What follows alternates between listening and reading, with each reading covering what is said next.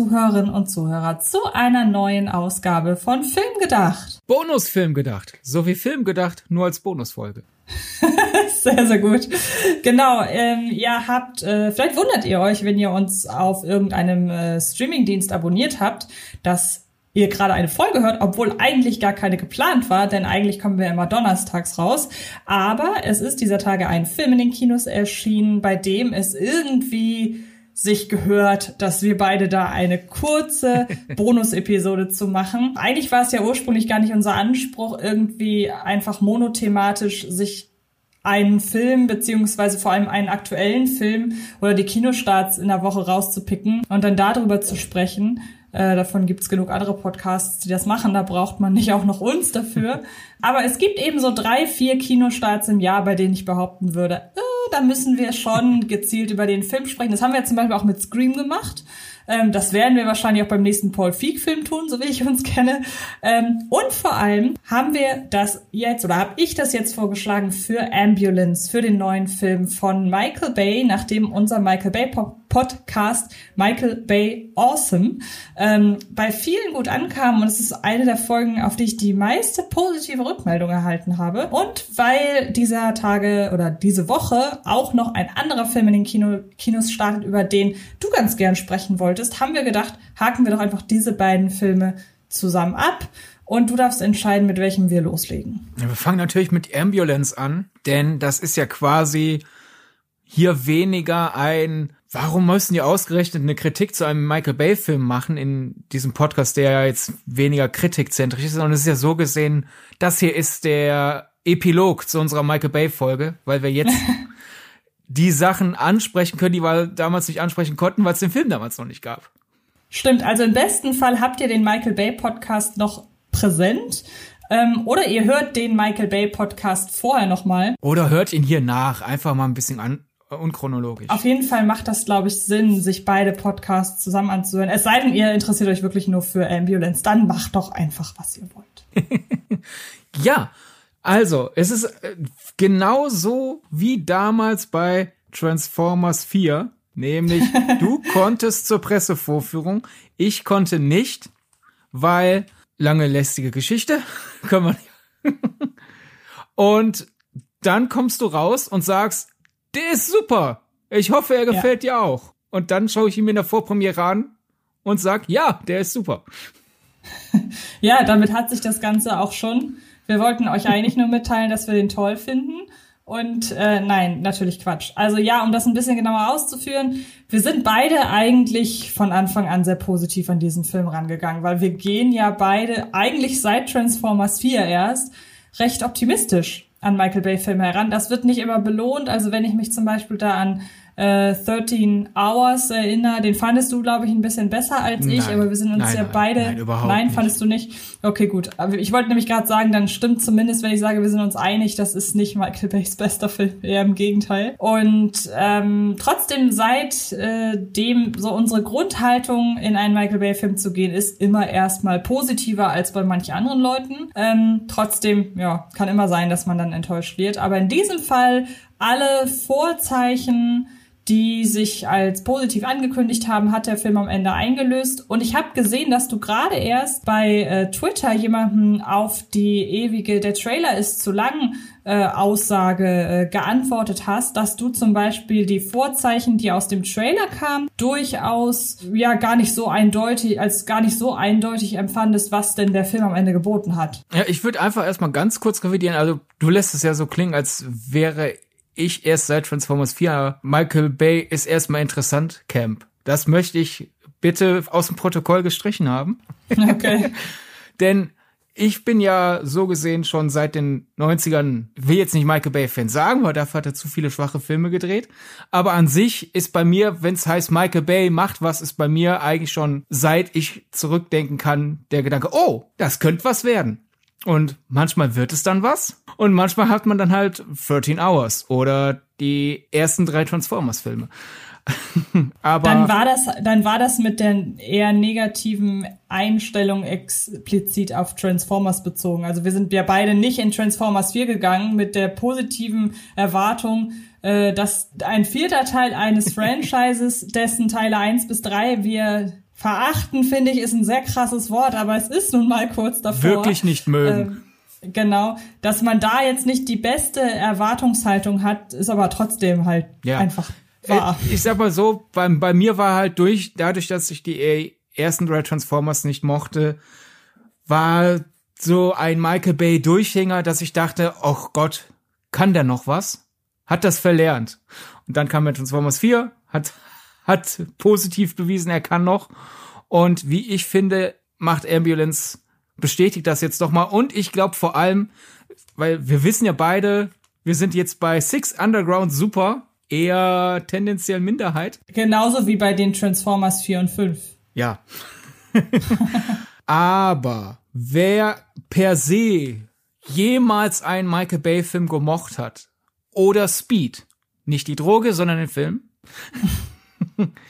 sollte sich Ambulance anschauen, weil das wirklich eine Kombination ist aus Michael Bay macht das, was er sehr gut kann, nämlich es passiert dauernd was und das ergibt Sinn, weil die Figuren sind gerade in einer Stresssituation. Denn hier sind zwei Bankräuber, die einen äh, Ambulanzwagen entführt haben und vor der Polizei davon rennen. Fahren, besser gesagt. Und deswegen haben wir hier eine fast zweistündige Verfolgungsjagd.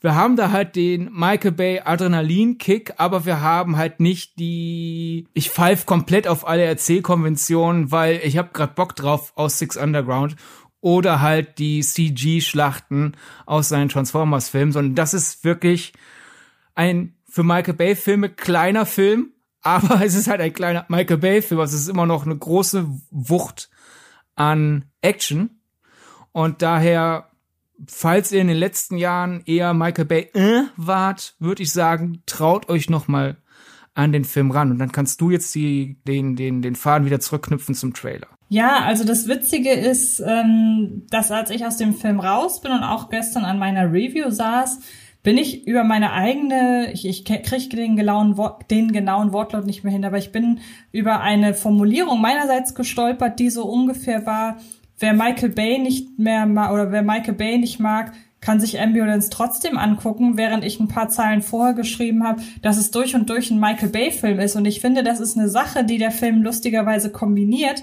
Er ist halt wirklich von dem allerersten Shot an, der halt auch eins zu eins so in Pain and Gain vorkommen könnte.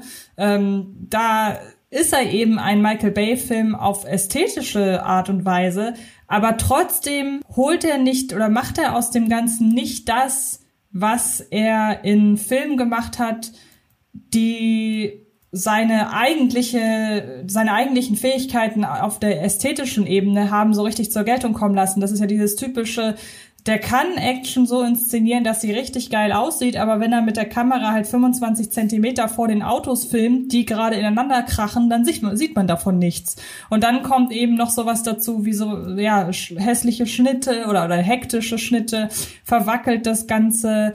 Ähm, was haben wir noch? Also all die Dinge, für die man ihn wirklich kritisieren kann, weil er einfach nicht in der Lage ist, da das äh, ansehnlichste aus seinen äh, Filmen rauszuholen. Oder auch dieser permanente Einsatz von, von, von CGI ist ja auch so eine Sache, wo man sich denkt, hey, wenn man jetzt sich Ambulance anguckt, ja, warum lässt er denn nicht öfter wirklich Autos ineinander krachen? Weil wie du halt schon sagst, eigentlich ist Ambulance ein super kleiner Film. Eigentlich handelt dieser Film, nee, nicht eigentlich, der Film handelt ausschließlich von einer Autoverfolgungsjagd ja. durch eine Stadt. Es ist kein Weltkrieg, es ist kein außerirdischer, äh, außerirdische Invasoren in Autoform wollen die Erde brennen sehen, Film, sondern es ist wirklich einfach ein ja, so doof das ja klingt, ein bodenständiges Szenario. Es ist ja jetzt durchaus schon mal vorgekommen, dass sich äh, insbesondere in Amerika Leute einfach eine Verfolgungsjagd mit der Polizei liefern. Gut,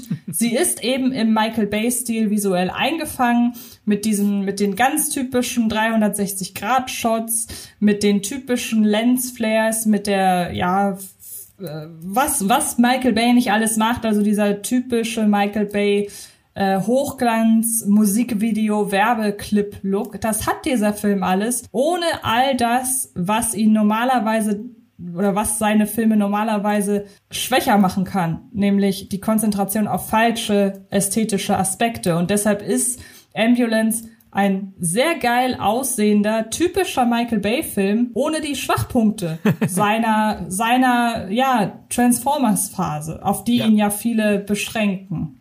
Oder generell, ich würde sagen, äh, der Film nimmt das, was konsensfähig die Stärken von Michael Bay sind. Also ich setz euch mitten rein in die Action, was auch manchmal Übersichtsverlust bedeutet, weil wenn die Figuren nicht mehr wissen, wo ihr Kopf steht, ist das ja durchaus eine involvierende Art und Weise, den Film zu inszenieren, wenn auch mir der Kopf kreist. Mhm. Und es kracht und scheppert und es sieht einfach stark aus, weil Michael Bay mit seinen hier es sieht alles gestochen scharf aus.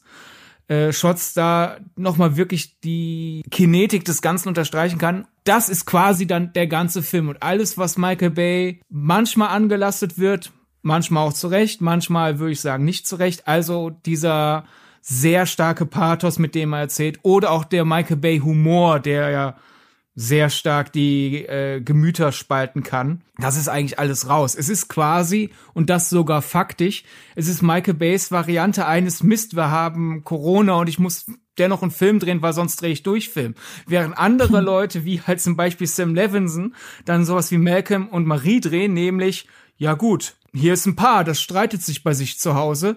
Oder äh, Judd Apatows äh, The Bubble, Nämlich, ja gut, äh, hier ist eine Komödie über Schauspieler, die eigentlich einen Film drehen wollen, aber die Produktion wird dauernd abgebrochen wegen Corona, ist halt Michael Bays Gedanke. Er wollte nämlich eigentlich nach Six Underground Black Five drehen, Film, der wohl im selben Stil ist, also weltumspannend, großer Cast, dauernd irgendwelche große Action, richtig viel explodiert und was weiß ich alles. Und dann kam aber die äh, Corona-Pandemie und Michael Bay hat den Film deswegen auf die lange Bank geschoben. Aber dann wurde ihm langweilig zu Hause. Der hat wohl seinen Agenten angerufen und sagt, mir fällt das Dach, mir fällt quasi das Dach auf den Kopf. Ich muss raus, ich muss einen Film drehen, find was Kleines für mich. Und der Agent hat ihn dann an Ambulance äh, erinnert, ein dänischer Film von 2005. Ambulanzen heißt er im Original. Ja, aber ich glaube im Deutschen heißt er auch trotzdem Ambulance da kursierte schon lange in Hollywood der Gedanke, da könnten wir doch ein Remake von machen. Und Michael Bay, ja, das wird mein kleiner Film. Und dann sieht man sich den Film an. Also für viele Actionregisseure wäre das immer noch ein großes Unterfangen. Und dennoch sieht man, wie das für Michael Bay ein kleiner Film ist. Nämlich halt wirklich quasi das, was wir an Speed erinnern. Ja, das ist ein Bus. Und der fährt die ganze Zeit, weil er nicht langsamer werden darf. Quasi dann aufgeblasen, okay, da ist ein, da ist ein Krankenwagen und der wurde von zwei äh, Bankräubern gekidnappt und innen drin ist noch eine Sanitäterin, die einen angeschossenen Kopf äh, zusammenflicken will. Und wir können halt nicht dauernd langsam werden, weil, ja, dann ist die Polizei uns an den Hacken. Das ist, das ist Ambulance. und halt einfach mit dem großen, ich habe Spaß an Zerstörung. Also fahren dauernd irgendwelche Autos ineinander. Und ich halt ununterbrochenes Adrenalin hoch und daher ist der Trailer halt nicht so verratend, weil ich habe auch von von Freunden gehört, die durchaus jedes Mal sich freuen, wenn ein neuer Michael Bay Film kommt, dann werden sie trotzdem manchmal enttäuscht, ähnlich wie es ja auch mir geht. Aber bei Ambulance habe ich es erlebt, wir sind im Kino, schauen uns irgendwas an, der Ambulance Trailer kommt, die so wow und die so ja, ich weiß nicht. Ich habe doch den ganzen Film schon gesehen, weil ich glaube, die Leute sehen den Ambulance Trailer und erwarten immer noch eine normale Actionfilm Dramaturgie. Die Brüder treffen sich hacken das Ding aus. Nächster Akt, die steigen in die Bank ein. Dann haben wir irgendwie 20 Minuten die Bank, äh, den Banküberfall. Und, und das Action-Szenario im Trailer ist quasi ein Ausschnitt aus dem letzten Drittel, nicht wahr? Ja, genau. Und stattdessen ist es halt, hey Bruder, ich brauche dringend Geld, weil meine Frau ist krebskrank und äh, wir, wir, die Krankenkassen wollen mir nichts geben ja, hm, ich wollte eh gerade eine Bank überfallen. Ich so, ich weiß nicht, Bank überfallen. Ja, tut mir leid, Bruder, wir machen jetzt gemeinsames Ding. Und die Bank ist überfallen und jetzt fliehen wir für den Rest des ja. Films. Und da kann der Trailer nicht den ganzen Film vorwegnehmen, weil der Trailer nimmt halt einfach nur zwei von über 120 Minuten Action vorweg. Ja, das hat jemand äh, bei, bei Twitter auch geschrieben, den ich auch mit meinem Argument darauf tatsächlich äh, offenbar zum Nachdenken angeregt habe oder er hatte einfach keine Lust auf eine Diskussion mit mir, das kann natürlich auch sein. Aber der meinte auch, ich habe doch den ganzen Trailer schon gesehen und äh, den ganzen Film durch den Trailer schon gesehen. Und dann habe ich einfach mal ähm, aus Neugierde geguckt, wie lang denn der Trailer damals zu Mad Max Fury Road war. Und ähm, während der gängige Trailer zu Ambulance irgendwie drei Minuten und drei Sekunden geht, ging der Mad Max Trailer zwei Minuten und 34 Sekunden, also nur eine halbe Minute kürzer. Und dann habe ich einfach mal gefragt, hey, wie fandst du denn Mad Max Fury Road? Weil der Trailer war nur unwesentlich kürzer und hat eigentlich auch nur das gemacht, was Ambulance macht, nämlich kurze Ausschnitte aus äh, über zwei Stunden Action gezeigt. Und in dem Moment meinte er, ja, okay, stimmt, hast recht. Ja. Und ähm, das, das finde ich an dem Film, an dem Trailer interessant weil ich muss sagen, im Nachgang finde ich, dass der Trailer selbst von der Action und von der Inszenierung relativ wenig verrät, was auch der Grund war, weshalb ich jetzt bei Ambulance bislang nicht so gehypt war, weil er dann doch zwar gewisse Michael Bay Stilistiken schon andeutet im Trailer, aber doch recht konventionell wirkt einfach auf den ersten Blick, was man in diesen drei Minuten eben sehen kann. Und dann ist das ja aber, wie du halt schon sagst, was ganz anderes. Und vor allen Dingen die geilsten visuellen Spielereien, die kriegt man ja, die kriegt man im Film sehr, sehr schnell mit, weil ich glaube, die allererste Szene ist direkt eine Drohnenfahrt. Oder die erste Szene über LA zumindest. Stimmt, die allererste ist ja so ein, so ein Flashback in die Kindheit. Aber die allererste, der allererste Shot äh, über LA ist ja schon äh, eine Drohnenkamerafahrt. Und ähm, da sind wir uns ja einig, wenn irgendetwas in dem Film wirklich ein tausend Erwähnung wert ist, dann ist es die Tatsache, dass Michael Bay offenbar ein neues Spielzeug gefunden hat. Und ich hoffe sehr, dass es ihm keiner wegnimmt, denn ähm, es gibt so Ausschnitte äh, von von von den Dreharbeiten hinter den Kulissen. Und selbst wenn man es teilweise nicht sieht, weil Michael Bay halt eine also sowas so ein Gerät über dem Kopf hat, durch das man seine Mimik äh, nicht erkennt, bildet man sich einfach die ganze Zeit ein, ein breites Grinsen zu sehen, wenn er da wirklich mit den Drohnen durch LA fliegt. Und äh, ich finde es dahingehend, ich weiß nicht, ob du das auch so empfunden hast, manchmal schade, der nimmt sich ja schon wirklich auch einfach die Gelegenheit zu sagen, so, und ich will jetzt hier noch mal rumfliegen und da noch mal. Und ja, ich weiß, wir müssten die Handlung vorantreiben, aber guck mal. Es gibt auch zweimal denselben, denselben Kameraflug. Die sind einmal in einem äh, pa unterirdischen Parkhaus Mhm. Und da gibt's halt irgendwie in der Betonwand einmal so eine Auslassung. Und es gibt zweimal in zwei verschiedenen Szenen, es verschieden, passieren verschiedene Dinge, aber es gibt zweimal diesen Flug durch diese Auslassung ah. hin zu den Figuren. Und da hat man einfach gemerkt so, oh, das sieht cool aus, machen wir nochmal. Ja, genau. Und deshalb finde ich es umso schade, dass es tatsächlich zwei, drei Szenen gibt. Mehr sind es auch nicht, weil das fällt halt doch auf. Bei denen einfach diese Kamerafahrt abgebrochen wird. Also jetzt gar nicht mal so irgendwie, dass dann ein hektischer Schnitt kommt, sondern einfach Umschnitt, andere Szene, beziehungsweise so anderes Setting. in der Bewegung. Also gerade bei establishing ja, Shots so, und das Hochhaus runter, hin zur Straße und dann Schnitt. Und ich äh, hätte, genau. ich habe da immer gedacht, so quasi Achterbahnfahrt mäßig, so, jetzt, jetzt gehen wir in die Straße rein und gucken dann gerade ja hin zum Geschehen. Genau. Stattdessen einfach nur so, ja, übrigens, so hoch war das Hochhaus, deswegen habt ihr gesehen, wie wir da runterfliegen konnten. Ja, und das fand ich so schade, weil gerade solche Shots bieten sich ja total an, dass man viel smoother ins andere Setpiece irgendwie übergleitet.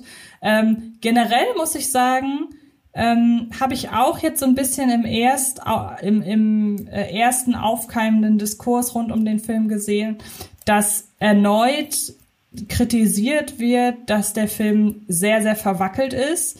Ich habe so ein bisschen das Gefühl, dass die Leute an diesem Punkt verwackelt mit rauschhaft verwechseln. Weil wenn man sich mal so anschaut, wie diese Drohnen fliegen, dann ist es unfassbar schwer, da wirklich eins zu eins verwackelte Aufnahmen zu nehmen, weil die müssen ja gerade in der Luft liegen, dass sie trotzdem von links nach rechts und wirbelnd und so weiter ähm, durch die Luft fliegen. Ja, das stimmt, aber es kann einfach von technischen Beweggründen her gar, gar nicht dieses Shaky Cam Gedöns entstehen. Also er hat hin und wieder mal Szenen, da hat man auch das Gefühl, ja, wärst ein Tick weiter weggegangen oder hättest du einfach ein bisschen übersichtlicher geschnitten, dann wäre es noch besser gewesen. Ähm, und es gibt, wie gesagt, auch die ein oder andere Aufnahme, die sind nicht mit Drohnen entstanden. Da ist, hat jemand wieder eine Handkamera in die Hand genommen und war einfach ein bisschen zu energetisch im Geschehen drin. Aber diese, ich habe das Gefühl, irgendwie alles, was bei Michael Bay relativ mit sehr viel oder alle Szenen, in denen dieser Adrenalinrausch unterstrichen wird von der sehr energetischen Kameraführung, wird automatisch mit, es ist verwackelt ja, es ist ein bisschen wie der J.J. Abrams, die J.J. Abrams Lance Flare Kritik. Mhm. Halt diese Lichtbrechung, die J.J. Abrams durchaus wirklich sehr gerne hat. Aber das Problem ist, er hat es dann halt einmal übertrieben.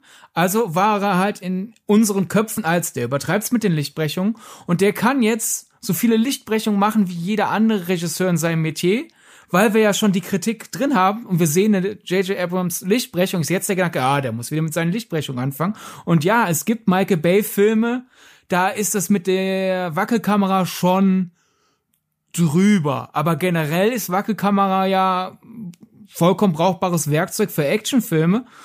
Und weil einfach er quasi schon so kritisch im Blick ist, kann er eine vernünftige Wackelkamera machen, weil ich finde, in Ambulance ist es halt so, ich bekomme das Geschehen mit, so wie es bekommen sollte. Natürlich mhm. ist es, wenn vier Figuren hinten in einem Krankenwagen hektisch hin und her rennen, während das Ding fährt. Natürlich ist das dann ein bisschen wackelig, erst, weil das ist keine smooth Situation. Aber es ist immer noch so, es wackelt nur so sehr, dass ich sehe, oh, das ist gerade eine hektische Situation. Wahrscheinlich nehmen wir gerade irgendwie ein, ein, Schlagloch in der Straße mit und sonst was, aber ich sehe dennoch, was geschieht. Ich kann dem der Essenz der Szene folgen. Und da finde ich, ist Ambulance kein Film, wo ich jetzt die Wackelkamera groß kritisieren würde. Und generell muss ich sagen, für einen Michael Bay-Film hier relativ smooth auch wieder inszeniert. Es gibt zum Beispiel eine Szene, wo Isa Gonzalez, die halt die Krankenschwester spielt, die dann später mit unseren Helden, Schrägstrich Anti-Helden, äh, festsitzt in dieser Situation. Die hat gerade ein Gespräch mit einem neuen Kollegen und die unterhalten sich und die Kamera ist so positioniert, dass äh, von uns aus gesehen die beiden ein bisschen links im Bild sitzen und wir haben rechts halt dann noch ähm, sehen wir die, das Diner, wo die sind und dann halt das Fenster raus auf die Straße und da düst gerade ein Polizeiwagen vorbei. Kamera zoomt leicht ran, Schnitt und wir sind dann in diesem Polizeiwagen. Das heißt, durch die Bildkomposition wurde, wurde uns ziemlich klar dieser Übergang von einem Handlungsstrang zum nächsten vorbereitet und da saß ich so ein bisschen im Saal und dachte, wow, das war ein cooler Übergang. Das ist auch ein perfektes Beispiel. Ich habe mir einfach mal im Vorfeld so ein paar Kritikpunkte aus Reviews zusammengesammelt, ähm, die ich nicht verstehen kann. Und vielleicht können wir äh, einfach die so ein bisschen versuchen zu analysieren. Ähm, denn was ich teilweise gelesen habe, ist, dass es ja einfach nur eine Aneinanderreihung verschiedener Action-Szenen sei. Wo ich sage, ja, natürlich, das ist irgendwie auch in jedem Actionfilm so. Aber wie du halt gerade sagst, das wird hier schon als sehr zusammenhängendes eigenes Setpiece irgendwie gezeigt. Und ähm, ich finde, dass man absolut eine Choreografie im Gesamten dieses Films erkennt. Und du hast da, wie gesagt, gerade ein wirklich sehr, sehr schönes Beispiel genannt, weil man eben meiner Ansicht nach schon versucht, ein Gefühl dafür zu entwickeln, dass hinter allem, was hier passiert, eine, ein, ein, ein großer Stil steckt. Und deshalb kann ich da, und es ist, ist ja wie gesagt auch alles irgendwie im selben, äh, natürlich in derselben Optik, äh, wie, wie gesagt, du hast gerade schon den einen Szenenübergang von dem einen Handlungspunkt zum anderen erklärt und davon gibt es auch mehrere.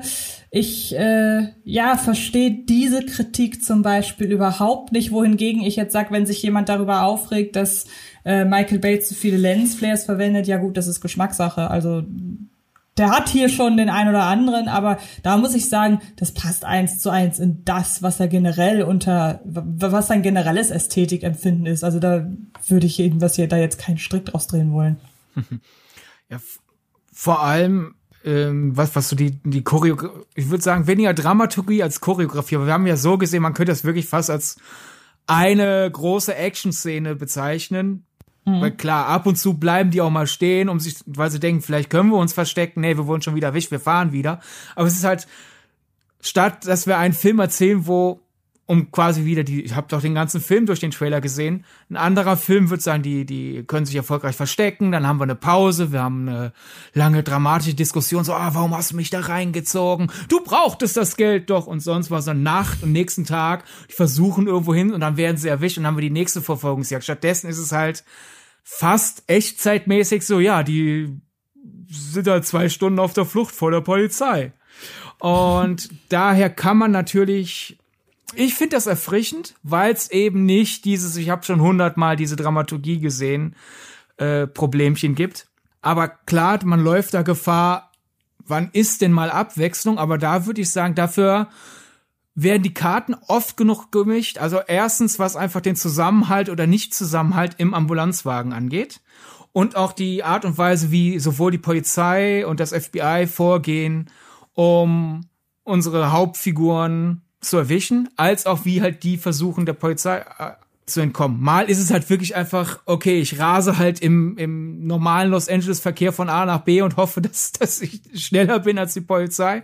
Mal hat man dann die, die Versteckversuche und dann kommt gegen Ende hin halt so, weiß was, dann ist halt einfach äh, Offensive meine Defensive und dann kommt halt die aggressivere Taktik dazu.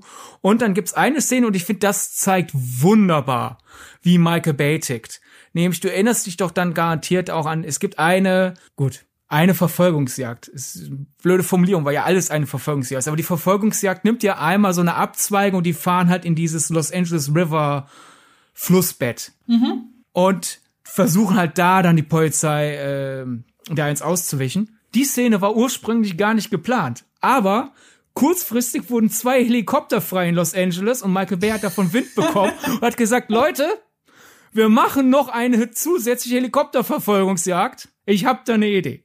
Ich finde das gut, weil äh, das bringt wirklich Abwechslung rein in den Film, weil du hast da mal für so, weiß ich nicht, zehn Minuten eine andere Ästhetik, weil die halt durch dieses Flussbett, das man ja auch aus Terminator 2 und so kennt. Wir haben da einfach was, was anderes zu zu gucken. Und dadurch haben wir da so, so, so eine, so ein bisschen, es bringt einen anderen Rhythmus in das ganze Geschehen und dadurch wird's, obwohl es ja eigentlich fast eine kontinuierliche Action-Szene ist, hat's mich als Action-Fan nicht ermüdet in den 136 Minuten. Weil natürlich, wer jetzt kein großer Action-Fan ist, ich weiß nicht, ob das eine gute Idee ist, damit jetzt äh, jemanden für dieses Genre zu erwärmen. Mhm.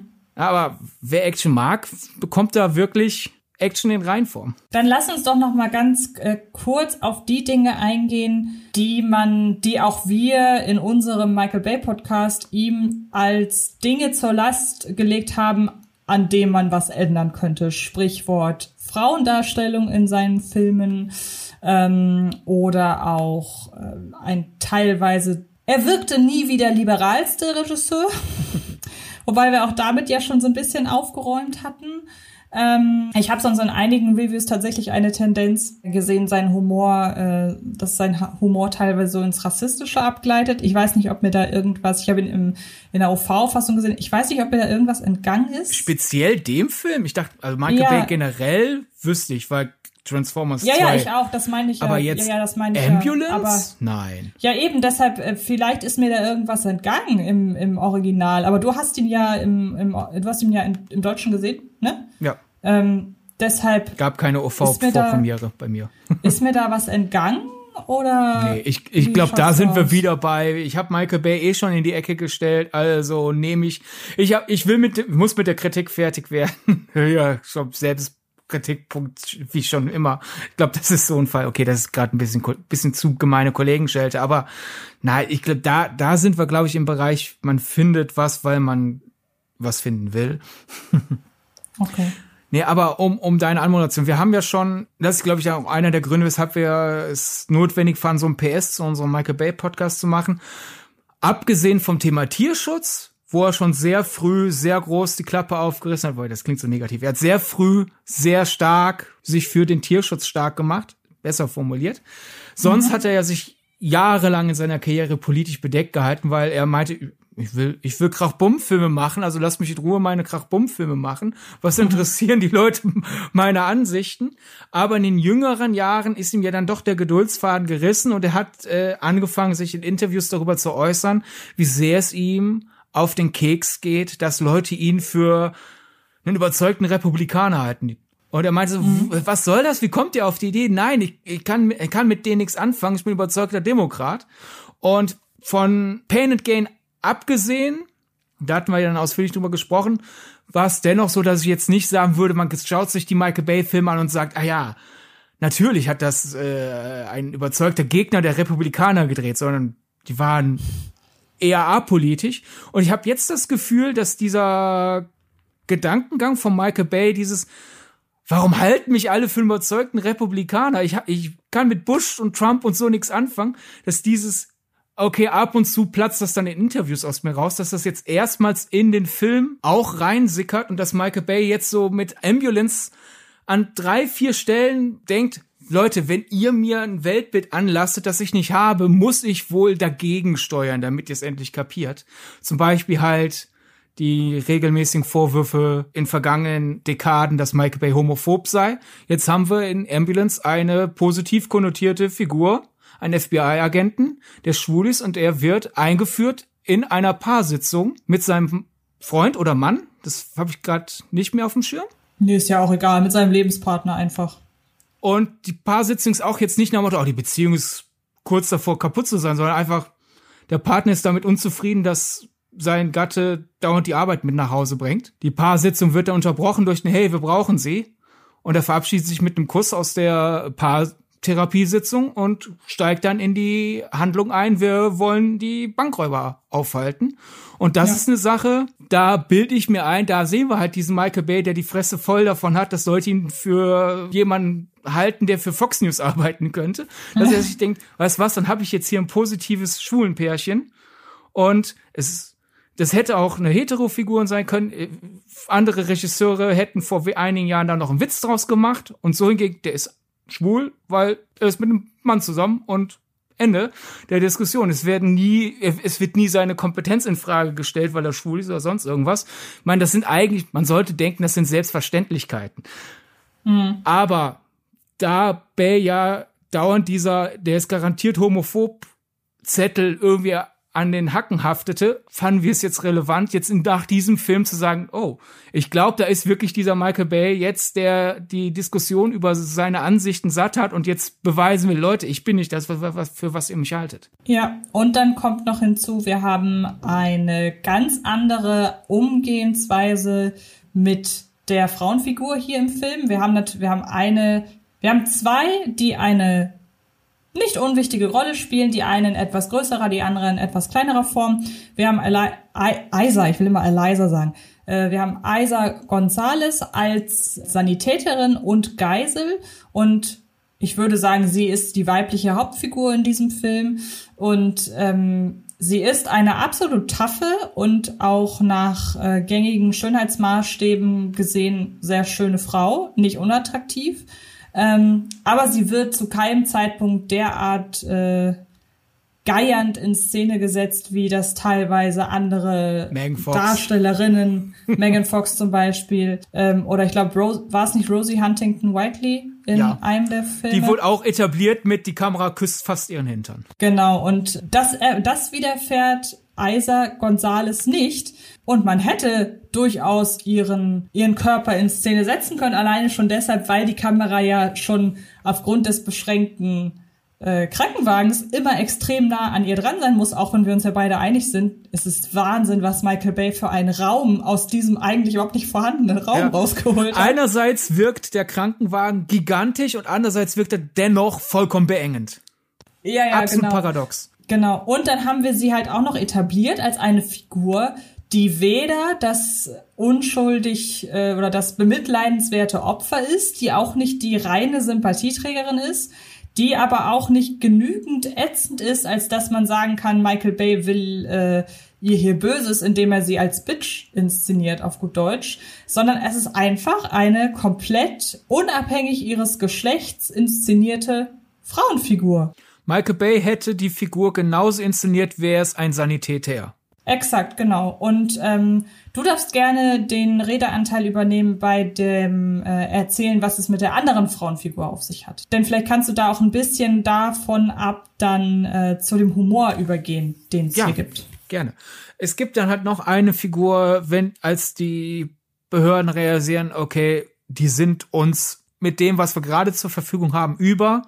Also brauchen wir Verstärkung und dann kommt ein großer wichtiger Wagen angefahren und es wird klar gemacht, da ist jetzt jemand drin, diese Person hilft uns, den Verkehr zu überwachen, den Verkehr zu steuern, hilft uns zu organisieren, welche von unseren Leuten wohin fahren, wohin fliegen, damit wir die Bankräuber einkesseln können. Und wir haben vorher schon kennengelernt, so ein klassischer har harter Hund, Michael Bay-Stil.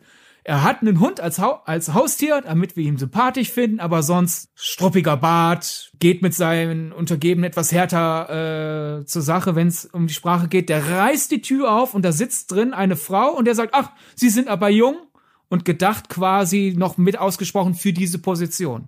Nicht, was Leute, die ja Michael Bay Bays Weltbild bei Fox News äh, äh, verortet sehen würden, eben nicht Tür auf, was eine Frau? Und das ist einfach eine Sache, wir erzählen das ja alles, dass der Kerl die Tür aufreißt und einfach nur über die Jugend der Frau, die ihm jetzt hilft, äh, verwundert ist. Das macht den Film jetzt nicht nennenswert besser oder schlechter, aber weil wir halt drüber gesprochen haben vor einigen Monaten, dass Michael Bay offenbar frustriert ist, wie Leute ihn wahrnehmen, finden wir es da jetzt einfach mal bemerkenswert, dass da jetzt einfach diese wichtige, fähige Frau eingeführt wird mit, oh, jung für ihre Position und sie nie in Frage gestellt wird, weil sie eine Frau ist.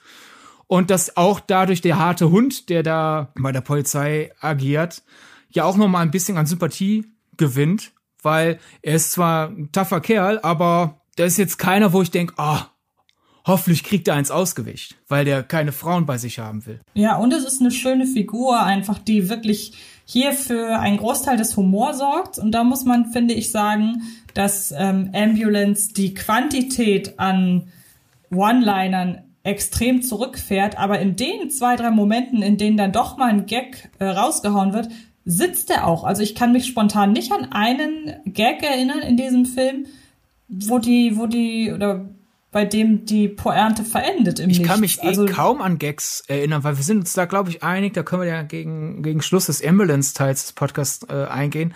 Das ist einer der, Anführungszeichen, ernsteren Michael Bay-Filme, weil es, er ist immer noch ein Unterhaltungsfilm, aber es ist kein Film, wo wir die ganze Zeit Yeah schreien sollen, sondern schon ein Film, wo ab und zu auch einfach mal schreien sollen, oh nein. Und Genau, und der einzige Oh yeah-Moment, der hier inszeniert wird, einmal ganz kurz äh, nur angerissen, der Patriotismus-Teil, der ebenfalls sehr gering ausfällt in, in Ambulance.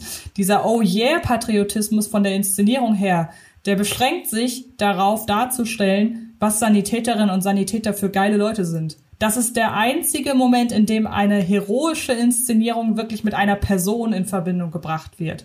Und ansonsten ist der sehr unpatriotisch, allein schon was die Kritik am Gesundheitssystem angeht. Ja, da, dass halt Veteranen keine Hilfe bekommen oder generell Leute, die in den USA Krebs haben. Deutschland lässt sich halt behandeln und hoffentlich klappt es. In den USA, ja, da brauchen sie aber leider mehrere tausend Dollar für. So, hä? Ich habe ein Recht zu leben. Ja, nö, nur wenn sie mehr Geld haben. Das ist ja quasi der Stein des Anstoßes der Handlung. Dann auch, dass zum Beispiel, wenn dann unsere Figuren, die relativ früh sind sie komplett von der Polizei eingekesselt und dadurch, dass sie halt in einem äh, Rettungswagen sind, können sie sich vorbeimogeln. Aber die Polizei durchsucht halt den Krankenwagen und da sitzt jemand auf der Bahre und erst wo es heißt, das ist ein Cop, wir müssen ins Krankenhaus, um einen von euch zu retten, gehen die zurück. Da hat man subtil so eine Kritik so, wäre das irgend, wäre das, keine Ahnung, ein Banker, wäre das eine, pf, weiß ich nicht, eine Frau, die im Diner arbeitet, hätten die Cops das Leben dieser Frau vielleicht riskiert, weil sie noch weiter den Rettungswagen durchsuchen wollen, aber oh, ein Cop, ja, dann gehen wir ohne zu fragen weg. Bisschen Kritik an der Polizei oder auch eine Situation, das, ich würde sagen, das ist eigentlich für mich der einzige wirklich Du sollst lachen, Gag. Du hast ein paar lustige Sprüche, wenn halt die Figuren sich kabbeln. Da sind manchmal einfach diese, meine Mundwickel zucken nach oben, weil ich die Schlagfertigkeit zu rechtfertigen weiß, aber die Situation ist gerade so ernst, dass ich lachen würde. Ich glaube, das Einzige, wo ich wirklich gelacht habe, ist, als auf einmal durch eine Verwechslung der Hund des harten Hundes, von dem wir eben gesprochen haben, in einen der Polizeiwagen gesetzt wird, der jetzt mitten in der Verfolgung ist, Verfolgung ist und Menschenleben sind uns egal, wir müssen diese Leute auf, aufhalten, aber dann kommt halt der Hund ins Schussfeld, weil er halt von der Rückbank auf, sich aufsetzt und auf einmal zurückziehen, zurückziehen, zurückziehen. Das ist zu gefährlich. Das war für mich so eigentlich der einzige Gag, dass halt unser, die, dieser eine Polizist, sonst ist ihm alles egal, der ist komplett unerschrocken. Aber in meinem Hund passiert was, das, das war so für mich der eine richtige Gag in dem Film. Ja, ansonsten sind es halt so aus der Situation heraus entstehende Momente, in denen diese sehr ernste Anspannung kurz durchbrochen wird, etwa weil es einen selbstreferenziellen äh, Dwayne The Rock Johnson Gag gibt. Und selbstreferenziell deshalb, weil es um sein Engagement in The Rock geht, also The Rocks Engagement im Film The Rock. The Rock kommt auch in The Rock gar nicht vor. Antje. Stimmt. Es geht Ach, um ja, die klar, Verwechslung. Natürlich. Halt so ein Typ äh, zitiert den Michael okay. Bay Film The Rock und der andere Typ kennt The Rock nicht mehr, sondern kennt nur noch ja, ja, den Schauspieler stimmt, The Rock. Das ist so. Genau. Genau, es war gar nicht The Rock. Aber äh, genau, es geht darum, dass The Rock, der Film The Rock ist nicht mehr The Rock, seit es The Rock gibt. Quasi Michael Bay erkennt an in Ambulance, okay, ich habe nicht mehr den berühmtesten The Rock geschaffen.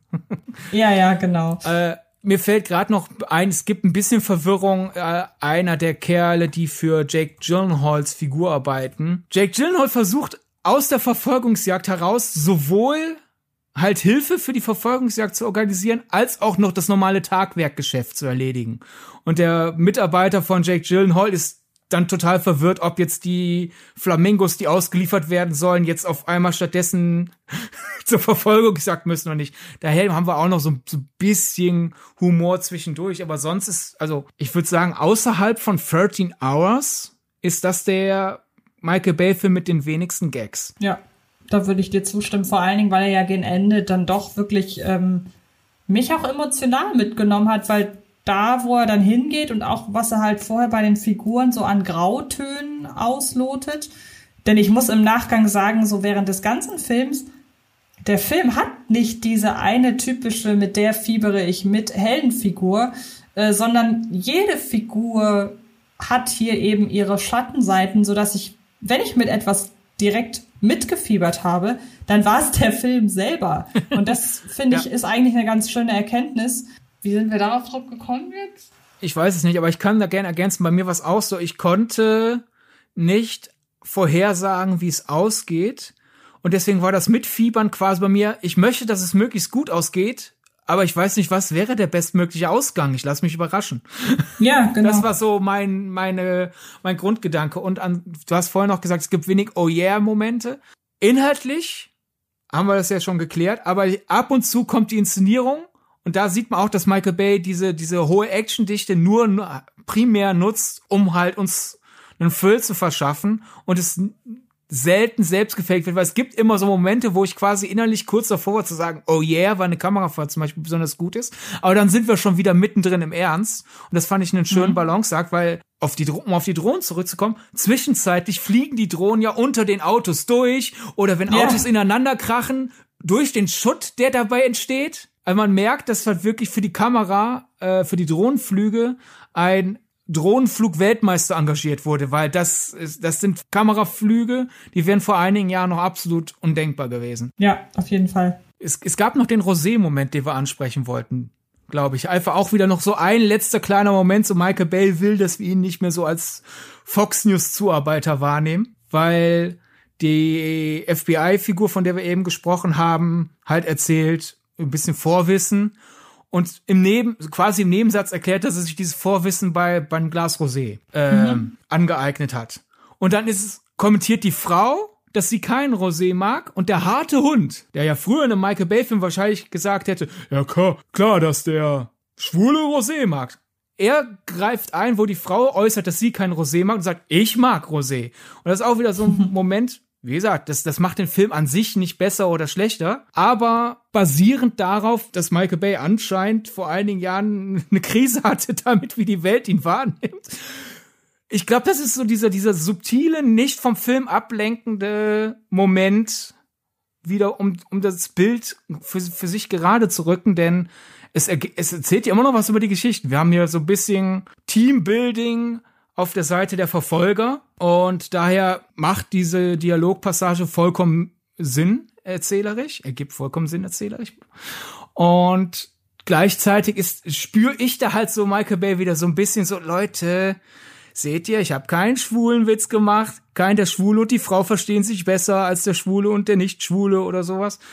Und ich bin wirklich dann halt gespannt, was beim nächsten Michael Bay Film passiert. Ob das jetzt so, eine kontinuierliche Distanzierung von dem wird, was Leute von Michael Bay warum auch immer erwarten. Ja, ich meine, um das dann abzuschließen, würde ich sagen, ähm, können wir gleich noch jeder ein Fazit ziehen, aber ich möchte da nochmal ergänzen. Natürlich kann man, wenn man generell alles noch kritischer sieht oder im Extremfall unbedingt negativ wahrnehmen möchte, natürlich kann man solche Szenen als Alibi-Szenen begreifen, wenn man weiterhin in diesem Bild, das man sich von Michael Bay über die Jahre gemacht hat, verhaftet sein möchte. Also in diesem Republikaner-Wähler-Bild. Natürlich kann man dann sagen, ja, das macht er ja nur, um sein Image aufzupolieren. Steht jedem frei, das zu denken, genauso wie uns das frei steht, das ihm zugunsten zu halten und zugunsten zu interpretieren ja, ich weiß nicht, was du dazu sagst. Also ich, ich sehe halt diese Argumentation irgendwie schon vor mir. Ich weiß auch nicht warum.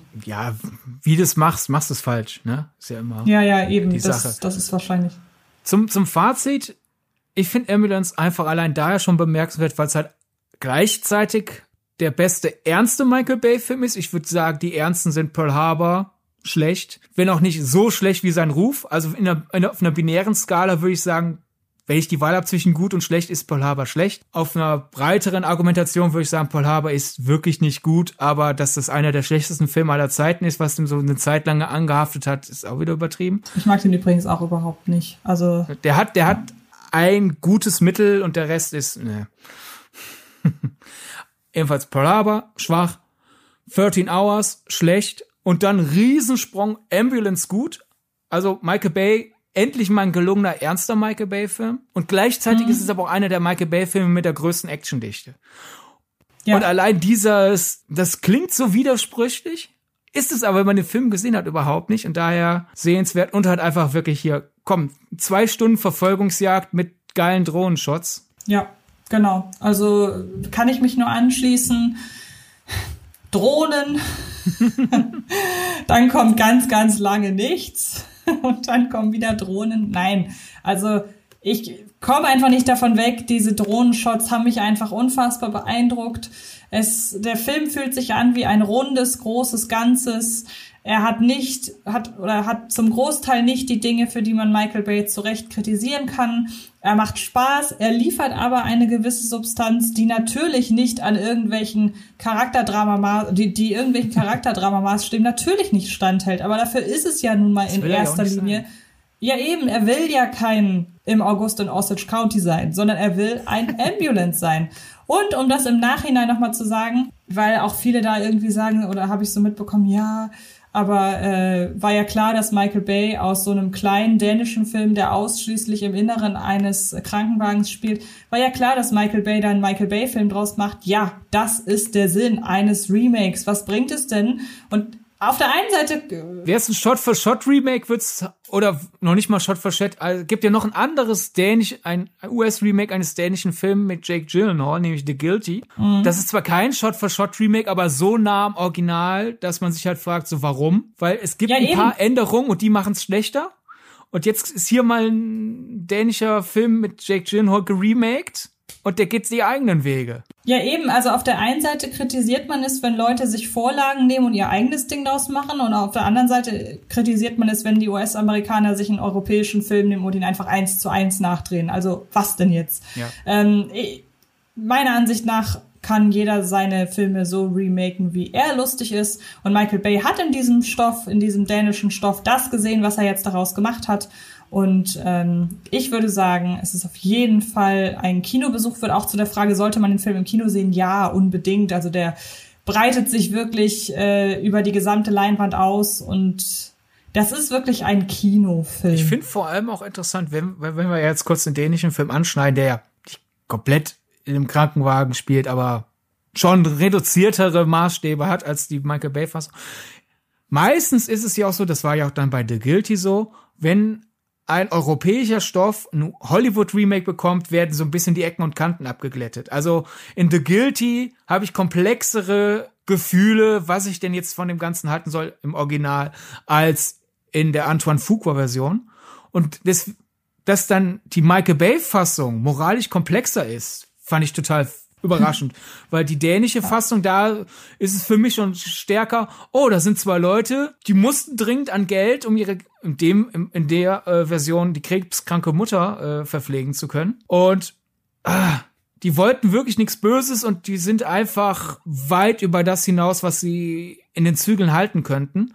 Und wie, wir, wie du ja eben schon gesagt hast, bei der Michael Bay Ambulance-Fassung ist es wirklich sehr oft so, okay, ihr seid alle bis zu einem gewissen Grad vollkommen unverantwortlich und ekelhaft, aber irgendwie kann ich auch ein bisschen verstehen, was mit euch abgeht. Also da sind viel mehr ethische Raube Reibereien drin.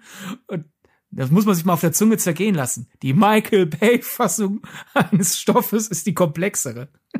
Ja, genau.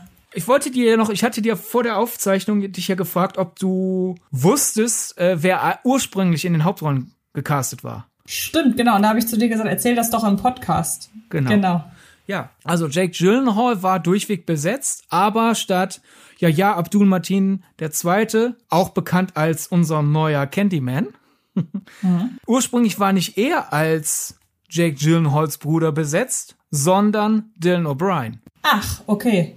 Das wäre ein ganz anderer Film geworden. Unter anderem dann. aus dem Maze Runner Film. Ja, vor allem, ich finde, äh, bei Dylan O'Brien kam halt kurzfristig terminlich was dazwischen. Jake Gyllenhaal und Dylan O'Brien, unseren Maze Runner Jungen, wo er mittlerweile ja eher ein junger Mann, die als Brüder zu besetzen, sieht man ja. Ich finde, die, mhm. die, die haben, obwohl sie keine Blutsverwandtschaft haben, sieht, sehen die blutsverwandt mhm. aus. Mhm. Und dass Michael Bay da sagt, oh, Dylan kann ich, hm, wen finde ich denn noch cool? Ach, den Abdul Martin, aber der kann ja gerade nicht. Und dann ist bei Abdul Martin das Gegenteilige passiert von Dylan O'Brien, weil er spielt ja auch im nächsten Aquaman mit. Und da hat sich was verschoben, so dass Zeit wurde, bevor er Aquaman, Aquaman 2 drehen muss. Und dass Michael Bay dann sagt, so, der Bruder von Jake Gyllenhaal ist halt jetzt Abdul Martin der Zweite. Finde ich auch einen faszinierenden Gedanken. Also, einfach mit wem will ich zusammenarbeiten? Und ja. im Drehbuch gibt's ja, es gibt einmal eine Szene, wo Leute die beiden Brüder darauf ansprechen, dass sie nicht wie Brüder aussehen. Und ja. genervt raunst du Jake Gyllenhaal, das haben wir ja noch nie gehört, sinngemäß genau. entgegen. Und für den Rest des Films Schnauze.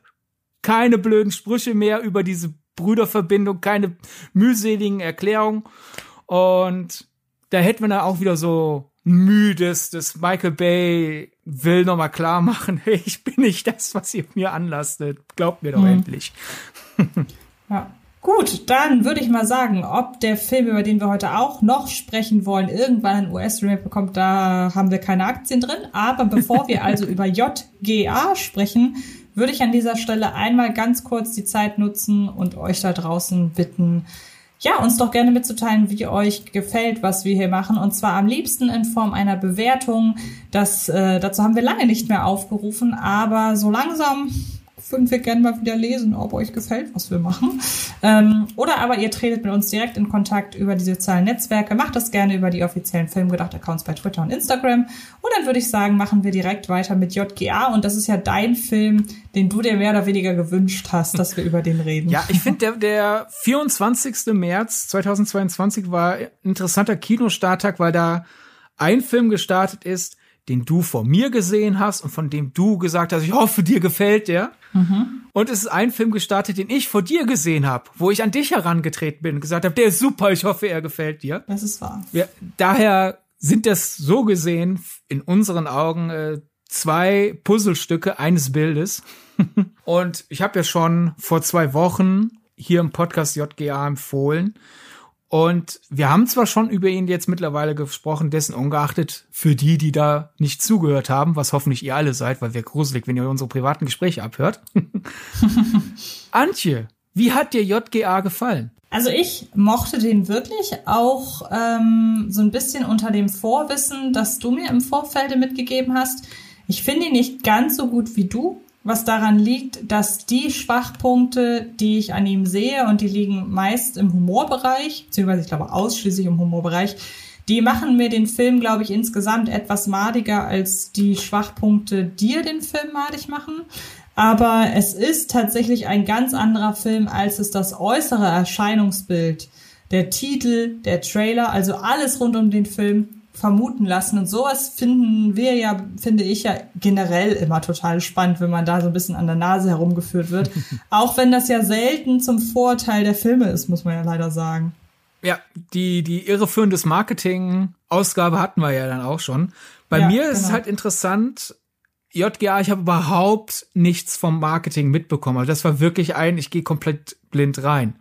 Ich wusste halt einfach nur, der neue Film von Ali Reza Golafchan wie du mir mhm. gesagt mhm. hast. Golavchon, mhm. anfranzösisiert die Aussprache. Und halt der neue Film mit Louise Heyer, einer der Hauptrollen. Das waren für mich die zwei Verkaufsargumente, wo ich dann halt beim Lesen der Pressevorführungseinladung gedacht habe, ah, ja, schön, ich kann an dem Tag noch besser.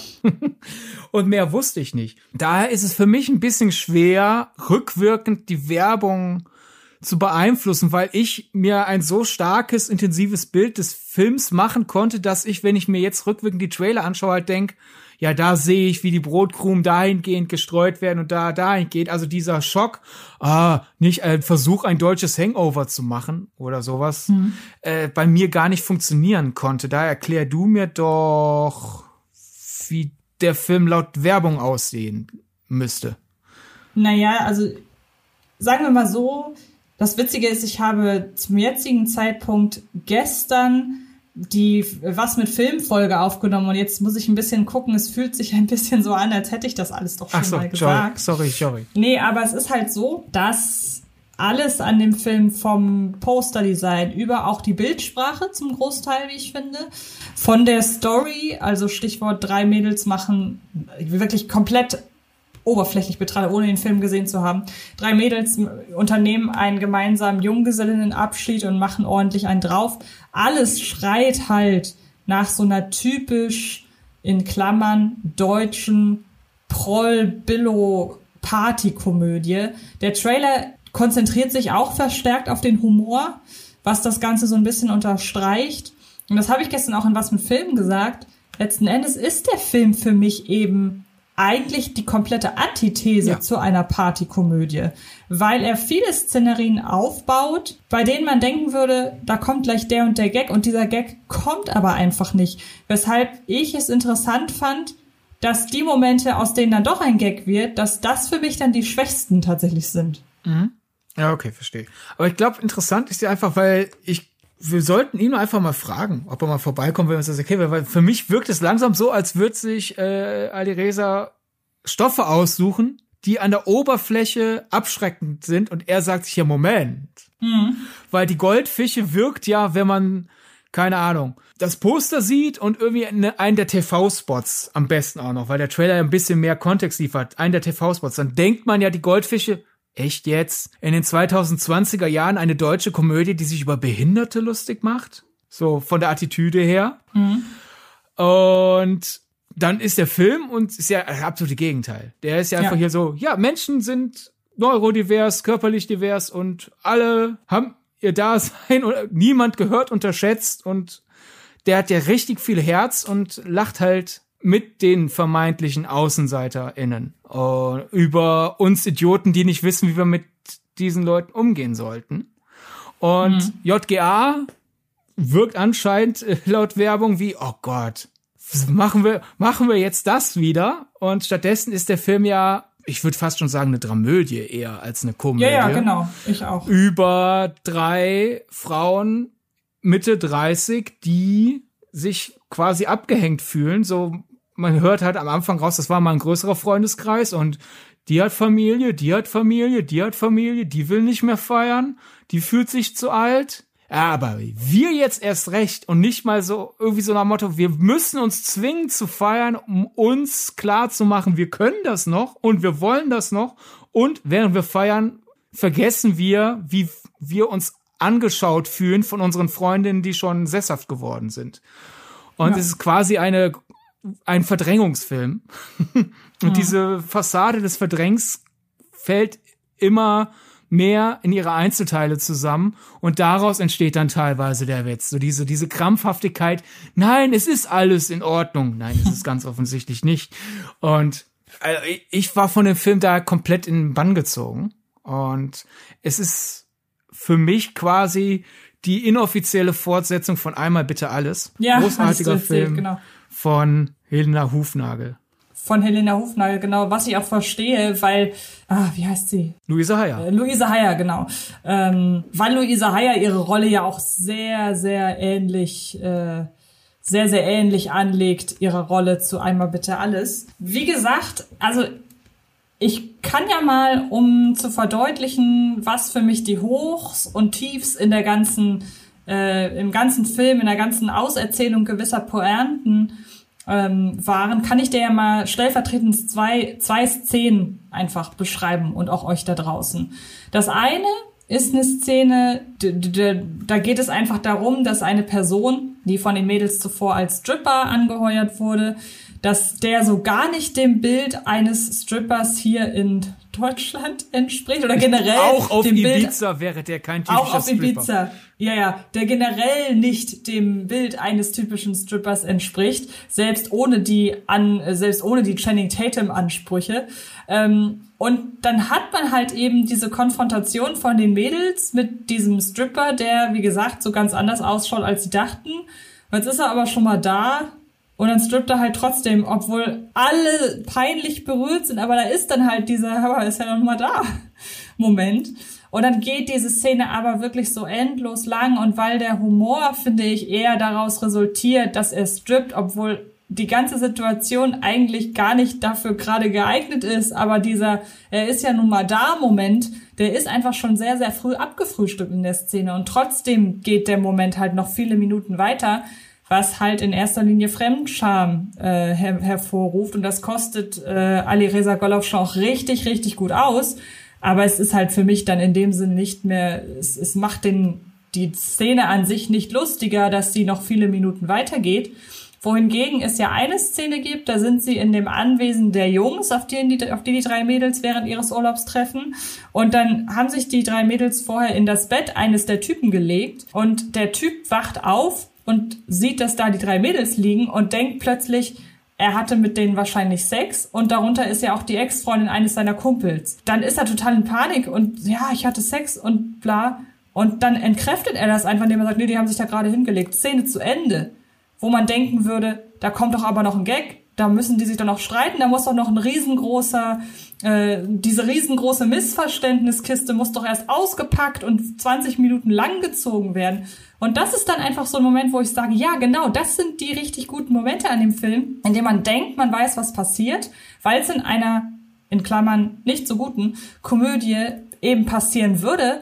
Aber dann denkt sich Ali Reza Golovchan, so mache ich es aber nicht. Ich mache das nämlich viel besser, weil ich mache es viel lebensechter. Und ich finde, dass diese beiden Szenen wirklich sehr gut die Tonalität, die tonalen, aber auch hin und wieder einfach die qualitativen Unterschiede in Sachen Timing und Beobachtungsgabe sehr, sehr gut, ähm, sehr, sehr gut veranschaulichen. Auch wenn ein Großteil des Films, und das möchte ich wirklich hervorheben, die tendiert definitiv zu der Bettszene von der Qualität her auf jeden Fall. Deshalb kann man die Momente, in denen der Humor meines Erachtens nicht so gut funktioniert, die kann man sich leichter rauspicken, weil alles drumherum wirklich sehr stark ist in den meisten Fällen. Ja, ich würde, um, wenn ich die Stripper-Szene verteidigen darf. Klar, natürlich. Ja. Für mich ist da der Witz ja weniger, der sieht nicht aus wie ein Stripper und strippt dennoch. Hinzu kommt ja vor allem, der hat auch nicht die Attitüde eines Strippers. Wenn wir ja jetzt schon Magic Mike nee, heranziehen, oder vor allem Magic Mike XXL, die sind ja auch sehr unterschiedlich. So verschiedene äh, Männergeschmäcker werden angeboten, aber die haben halt die Attitüde, ich will mich repräsent ich will mich präsentieren und ich will dir damit einen Gefallen tun. Der ist halt so, oh, ja, oh, darf ich strippen? Bitte? Ja, okay. So, also allein das ist ja schon unsexy. Ja. Und der Witz an der Szene ist für mich vor allem, es ist ja am helllichten Tag draußen vor einem Kinderspielplatz Ja. und die Person, für die der Stripper bestellt wurde, ist nicht mehr da. Das heißt, du hast mehrere Gründe, dem Stripper zu sagen, nein. Aber aus unterschiedlichen Gründen sind die drei Mädels unfähig, nein zu sagen. Und in ihren Gesichtern abzulesen, warum. Und auch in, in seinen Augen, du hast mehrfach diese Pausen drin, wo du ihm die Möglichkeit geben könntest zu sagen, jetzt ist genug und er könnte seine Würde wahren. Aber wir haben da quasi vier Personen, die aus Bescheidenheit, aus Angst vor Ablehnung und aus anderen Gründen halt unfähig sind zu sagen, jetzt ist Schluss, wie die halt immer sich zu viert immer weiter in dieses Elend reinreiten. Das sagt so viel über die Figuren aus, dass ich da einfach eine riesen Freude dran hatte, weil ich wirklich denke so, ja, das finde ich vollkommen glaubwürdig. Das ist eine absurde Situation, die aber unter diesen Gesichtspunkten, nämlich in dieser Situation, treffen diese Menschen zusammen, würde das so passieren. Und da haben wir dann ja auch wieder den Anführungszeichen dramatischen Beiklang, dieses, dieses, ich zeichne Charaktere, die dringend mal im Moment Ruhe und Hilfe bräuchten, in einer Situation, wo die sich bewusst sagen, wir sind jetzt hier da, um das Gegenteil zu, von dem zu machen, was wir jetzt brauchen. Ich bilde mir halt nur ein, dass äh, das, was man aus dieser Szene lesen kann, dass man das halt eben auch schon früher Ja. äh, aus der Szene rausliest. aber dann ist dein Problem weniger, dass es die Szene gibt, sondern einfach nur sie ist dir ein bisschen Die zu lang. Länge. Ja, okay. Genau, auf jeden Fall, dass es langgezogen ist und dass die Informationen, die die Szene für die Charaktere bereithält, und da sind wir uns ja einig, dass alle möglichen Szenen, die ein bestimmtes Genre ausmachen, seien es äh, Pointen-Szenen oder Gags in Komödien oder auch äh, Sexszenen in allen möglichen Genres oder auch Splatter-Szenen, dass die immer noch mal einen Tick besser sind, wenn sie auch handlungsrelevant sind. Deshalb diese Szene hier, die ist handlungsrelevant, weil sie wahnsinnig viel über die Figuren aussagt. Aber wie gesagt, ich finde, sie ist das auch halb so lang. Da sagt sie genauso Ja. viel noch darüber aus. Ja, okay. Ich glaube, da kann man drüber streiten. Ich glaube, da ist der Unterschied. Du hast halt den auf einem Screener gesehen Ja, das stimmt. und ja. ich im Kino.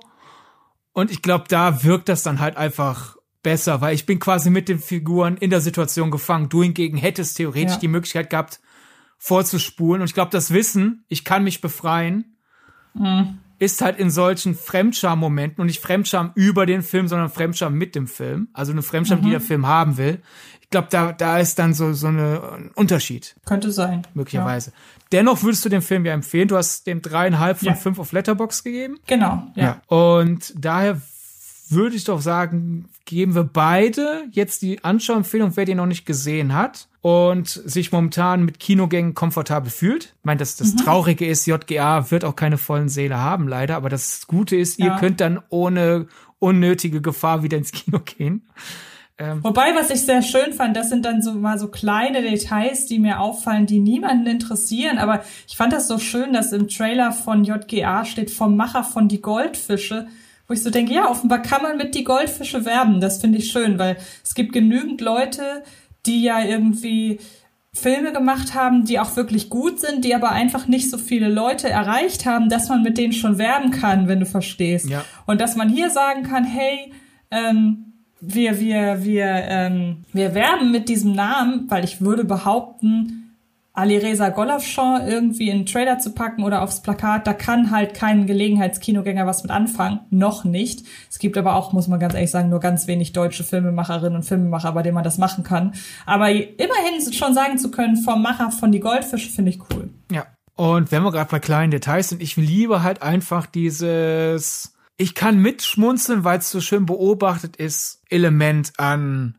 JGA. Zum Beispiel einfach die erste Szene mit einem peinlich berührten Smalltalk. So beide wollen kein Smalltalk führen, aber beide haben das Gefühl, ich muss höflich sein. Wir sind gerade allein mitten in der Nacht an einer Bushaltestelle. Also müssen wir uns irgendwie in ein Gespräch verwickeln und einfach dieses, du könntest Gesicht wahren, dem ihr jetzt einfach beide die Klappe haltet.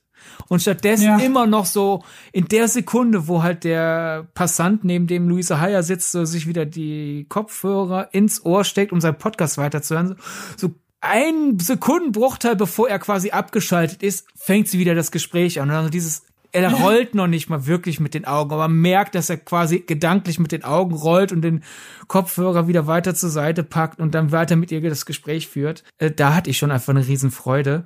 Oder auch an so einem Detail wie, wir haben halt mit Jasmin, Gina, Anna drei unterschiedlich lautstarke Persönlichkeiten. Also Jasmin ist sehr auffällig, die von Luise Heyer gespielte Figur, weil die gerade emotional am meisten durch den Wind ist. Dann haben wir Gina, die sehr auffällig ist, weil die sich selbst zur Wortführerin dieser Gruppe genannt hat und die ist generell sehr laut und sehr forsch.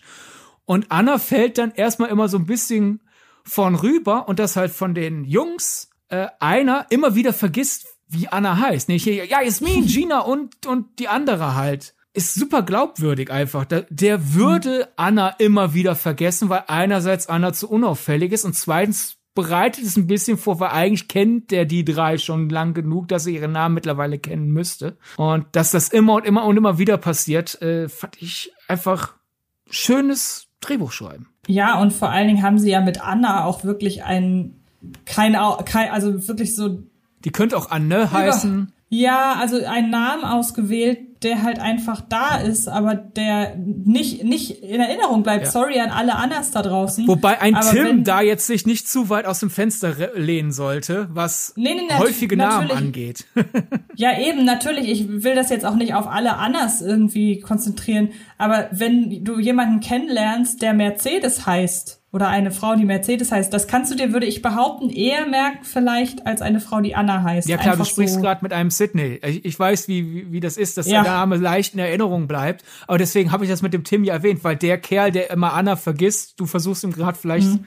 Quasi eine Rettungsring zuzuwerfen. Ja gut, er vergisst einen sehr geläufigen Namen, aber gerade als Tim sollte man wissen, wie es ist, einen Allerweltsnamen ja. zu haben. Ja, das stimmt. Jedenfalls, wenn ihr es schafft, wir werden nämlich in einigen Wochen eine Folge machen, wo wir uns gegenseitig Filmtheorien hoffentlich kurz und knackig um die Ohren hauen. Und ich habe eine Theorie über Jasmin Gina Anna, die das mhm. Ende betrifft. Daher zur Vorbereitung für eine der kommenden Folgen ist jetzt quasi die Hausaufgabe, JGA zu schauen. Also, wenn ihr bisher keine Lust hattet, jetzt müsst ihr Lust haben. Genau. Okay, cool. Dann ist es doch mal wieder länger geworden als erwartet, aber ich hatte, das habe ich dir im Vorfeld nicht gesagt, weil ich wollte mich nicht der lächerlich mich nicht der Lächerlichkeit preisgeben vor dir, aber nur damit du weißt, was ich so dachte, wir sind nach 20 Minuten fertig. Du hast mir ha, das geschrieben, ha, also ha. die Lächerlichkeit hab hast ich sogar. du. Ja, ja, das hast du. Und oh. ich habe mehrfach so gedacht, so du sprichst jetzt immer noch Dinge an, die nicht das sind, was wir auf jeden Fall ansprechen wollten. Also muss ich dieses Mal sagen, dass wir diesmal länger geworden sind. Ich wasche meine Hände in Unschuld. Okay. Du hast die ganzen anderen Fässer aufgemacht und ich bin gerne mit reingesprungen. Okay, so oder so, wir sind ja jetzt durch und damit das Ganze nicht noch länger wird, sagen wir Tschüss und bis zum nächsten Podcast. Tschüss. Das war Filmgedacht, ein Podcast von Fred Carpet. Mit freundlicher Unterstützung der völlig filmfanaten Köpfe von Anche Wessels und Sidney Schering. Filmgedacht kann Film gelauscht werden und zwar auf allen gängigen Podcast-Plattformen.